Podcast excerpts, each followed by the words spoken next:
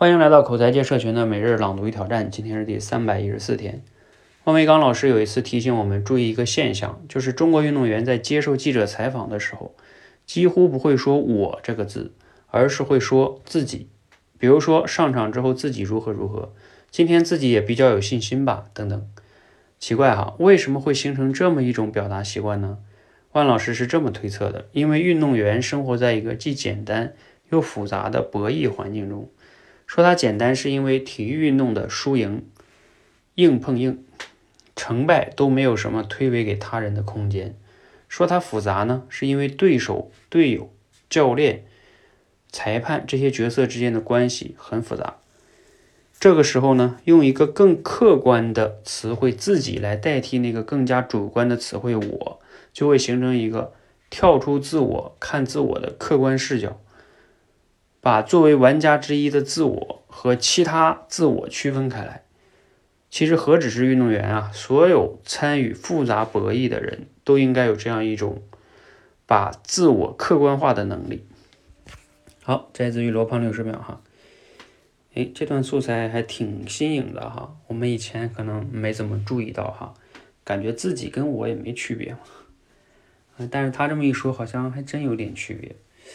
挺有意思的啊，尤其他后边总结的这个，就是我们要有这种叫把自我客观化的能力，哎，这个还真的是挺难得的一种能力哈。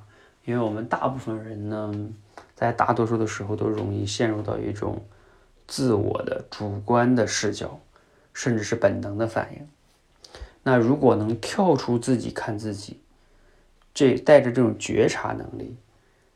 确实是对我们每个人很重要哈。比如说，我举一个例子吧，像我们很多的学员哈，他在当众表达的时候就会紧张啊。为什么紧张呢？因为他觉得，嗯，他自己可能讲的不够好啊。越讲的不好就越紧张，越紧张越讲的不好。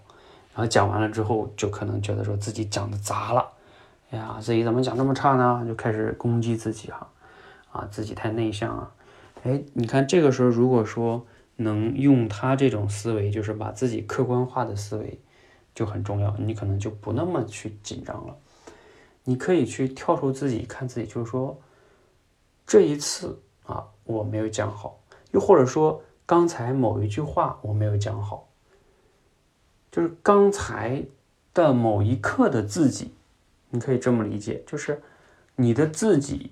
或者说你就是我是由多个时刻、多个角色的自己来组成的，但是我们人容易犯一个叫以偏概全，就比如说我一次演讲搞砸了，我就觉得我一辈子都讲不好了，啊，这就叫以偏概全。